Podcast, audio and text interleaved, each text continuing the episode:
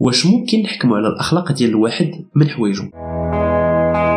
من أول اختراعات ديال البشرية وهما الحوايج لأسباب مختلفة. أسباب متعلقة بالحضارة الفترات التاريخية وحتى بالجغرافيا أول الأسباب هو التأقلم من الطبيعة. داكشي علاش التوارك تيكونوا دايرين التام الناس اللي في الجبل تيكونوا لابسين حوايج سخان واللي في الغابة يقدروا يكونوا ما لابسين والو. الحوايج تيبينوا حتى المكانة الاجتماعية. داكشي علاش الأمير ما يكونش لابس نفس اللباس ديال الخدم ديالو. كاين حتى عوامل نفسية. الفاشن الموضة تتخلينا نحسوا أننا لابسين حوايج جداد ولا مختلفين. كاينين بطبيعه الحال عوامل اللي الثقافيه الجلابه تتبين أنك مغربي. وأخيرا غادي نوصلوا للعامل الاخلاقي الحجاب مثلا فاش تخترع من عند الإغريق الرومان ومن بعد في الديانات كل ما كان الشخص مغطي فهو محترم أكثر. شنو اللي خصنا نغطيو وشنو اللي ما خصناش نغطيو وشنو اللي يقدر يخلينا نقولوا على واحد عريان ولا ماشي محترم؟ وما يمكنش لينا نقدروا الأخلاق ديال شي واحد على حساب اللبس اللي تلبس ولا ما تلبسش.